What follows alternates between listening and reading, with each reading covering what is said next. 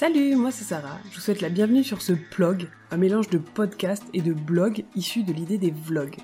La différence avec un podcast classique? Rien n'est préparé. Je m'apprête à vous parler pendant 12 minutes, qui est selon moi le temps idéal puisque c'est la durée de mon trajet maison-boulot. L'objectif, tenir un carnet de bord de ma thèse et j'espère réhumaniser les doctorants car oui, même après Bac plus 5, on reste des humains. Bonne écoute Pour commencer cet épisode, je dois absolument corriger un truc que j'ai dit dans l'épisode 2 et qui était une bêtise. Merci chérie de me l'avoir souligné. La médecine n'est pas une science dure. Voilà, bon, ça c'est dit, je continue. Certains m'ont demandé c'était quoi la différence entre un doctorat et une thèse, et comme je savais pas bien, j'ai fait des recherches sur internet et je vais vous expliquer ce que j'ai compris. Entre parenthèses, c'est une petite dédicace à un podcast qui s'appelle Vulgaire par Marine Baousson, que je vous recommande, qui est trop génial et que je dévore à chaque épisode. Officiellement, le doctorat, c'est le nom du diplôme, et la thèse, c'est juste le nom du document qu'on va rendre. Mais en fait, quand on fait un doctorat, effectivement, l'objectif au bout, c'est d'aller soutenir une thèse. Donc c'est un écrit, qui fait des centaines et des centaines de pages, et une soutenance orale. Mais pendant le doctorat, il y a aussi plein d'autres choses qui se passent, et notamment de la formation. Puisque c'est un diplôme, on est aussi formé au doctorat, donc on a des cours, etc. etc. Ça, j'en sais pas encore beaucoup plus pour l'instant, mais j'ai vu qu'il y avait des programmes de formation complets de la part de l'école doctorale dans laquelle je vais m'inscrire, donc j'aurai le temps de vous en reparler plus tard. Ensuite, la différence entre un doctorant et un thésard, là, c'était pas très clair. Mais en gros, ce que j'ai compris, c'est que le doctorant, c'est vraiment le nom officiel, et le thésard, c'est un peu euh, le petit nom. Voilà, ça se finit en art, comme euh, connard, ou encore bâtard, lézard, canard, bavard, motard. Bref, c'est pas forcément un nom très officiel. Mais bon, on va pas chipoter, j'utiliserai soit l'un soit l'autre histoire de pas faire trop de répétitions dans le podcast.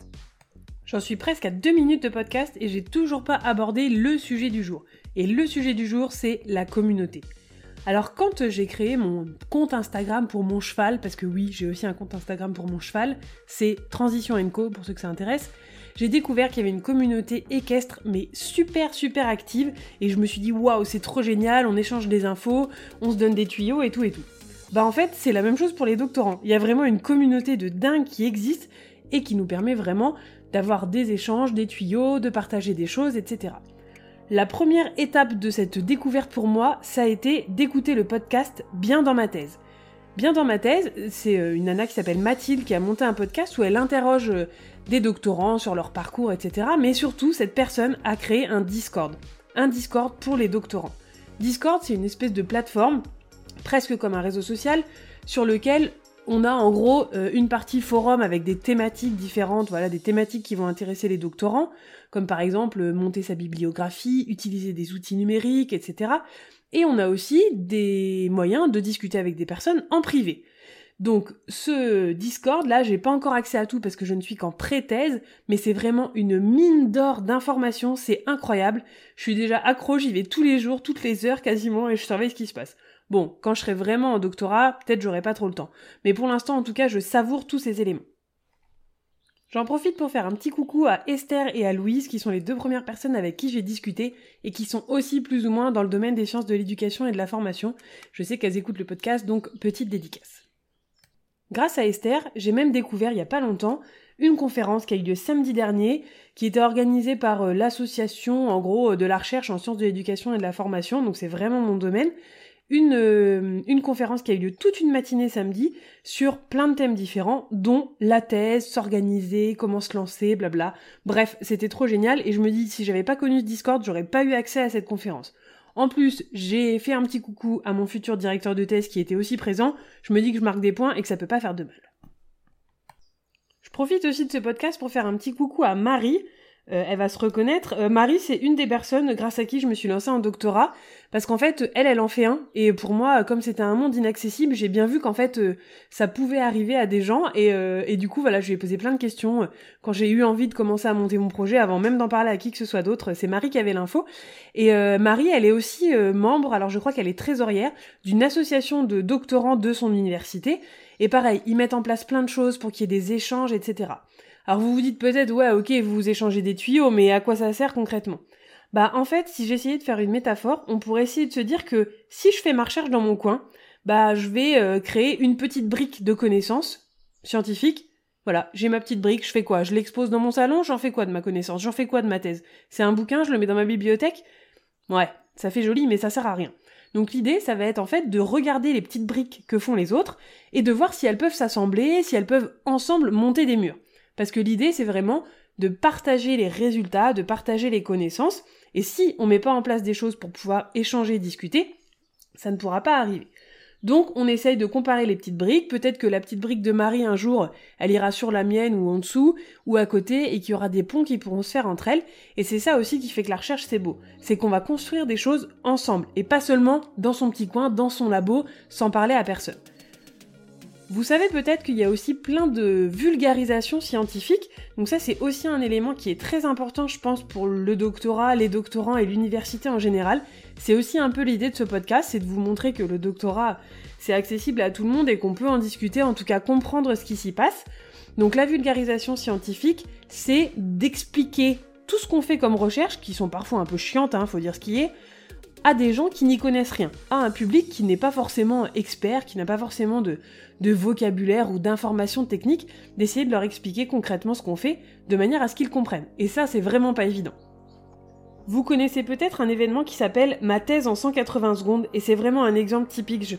Franchement, je rêve d'y participer dans deux ans, euh, peut-être, ou voilà, je sais pas trop euh, comment ça se passe, mais Ma thèse en 180 secondes, comme son nom l'indique, les personnes ont 180 secondes, donc 3 minutes, pour présenter leur thèse de manière compréhensible. Alors vous imaginez bien que quand on fait des thèses en médecine, en biochimie, en je sais pas quoi, faut déjà poser quelques bases techniques avant de pouvoir expliquer ce qu'on est en train de rechercher. Bah je vous recommande fortement d'aller regarder des entraînements ou des finales ou des finales régionales ou quoi de ma thèse en 180 secondes parce qu'en fait, bah on comprend tout. C'est vraiment l'intérêt du truc, c'est vraiment de faire en sorte que les gens comprennent. Et ça, des événements comme ça, comme ma thèse en 180 secondes, c'est vraiment des éléments, des événements, pardon, qui permettent, voilà, de pousser la thèse, de communiquer dessus, d'expliquer ce qui se passe et de montrer justement que ça peut être accessible. Donc euh, tous ces éléments-là, ça permet de générer des échanges, des réflexions, du collectif. Et alors moi dans ma thèse, on en reparlera un peu plus tard, mais vraiment je suis centrée sur ça, sur la collaboration, le collectif, la participation de chacun et la collaboration même de chacun. J'en profite aussi pour vous parler d'un autre programme qui existe qui s'appelle Réflexion. Donc c'est R-E-F-L-E-X-I-O-N.S,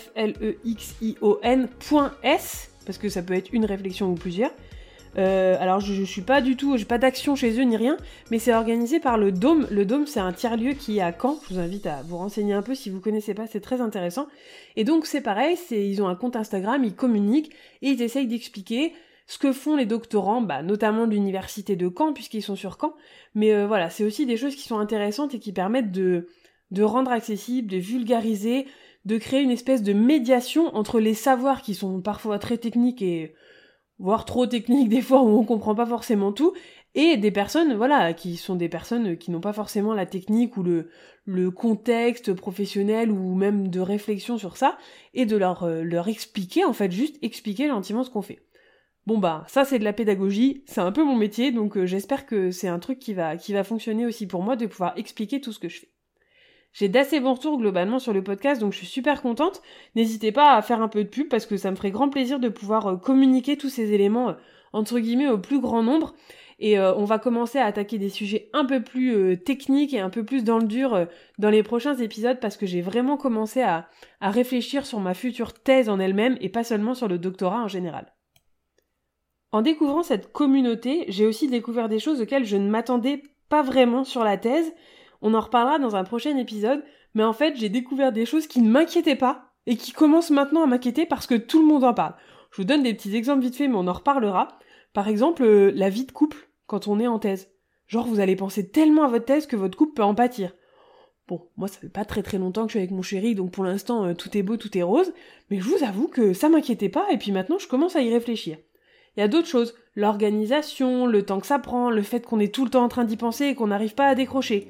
Bon, ça c'est plutôt dans mes habitudes habituelles, donc je vois pas trop ce que ça va changer dans ma vie. Mais il y a plein de petits éléments comme ça sur lesquels je m'inquiétais pas avant et sur lesquels maintenant je commence à réfléchir grâce justement à cette communauté. C'est bête, mais le fait d'anticiper les éventuels problèmes, les éventuelles questions, les éventuels soucis que la thèse et le doctorat peuvent amener, ben ça permet de s'y préparer un peu mieux. Moi j'ai encore quelques semaines avant de me lancer réellement, donc ça va me permettre d'y penser, de réfléchir, d'anticiper, mais aussi simplement psychologiquement d'avoir ça en tête avant de démarrer. Et j'ai pas dit psychologiquement au hasard parce que j'entends aussi beaucoup beaucoup parler de la santé mentale des thésards, de la manière dont ils vont, tout simplement. Donc euh, apparemment, et notamment avec le Covid, il y a plein de thésards qui vont mal parce que bah ils se sont sentis isolés, ils ont eu un peu l'impression de revenir en arrière et d'être un peu tout seuls chez eux.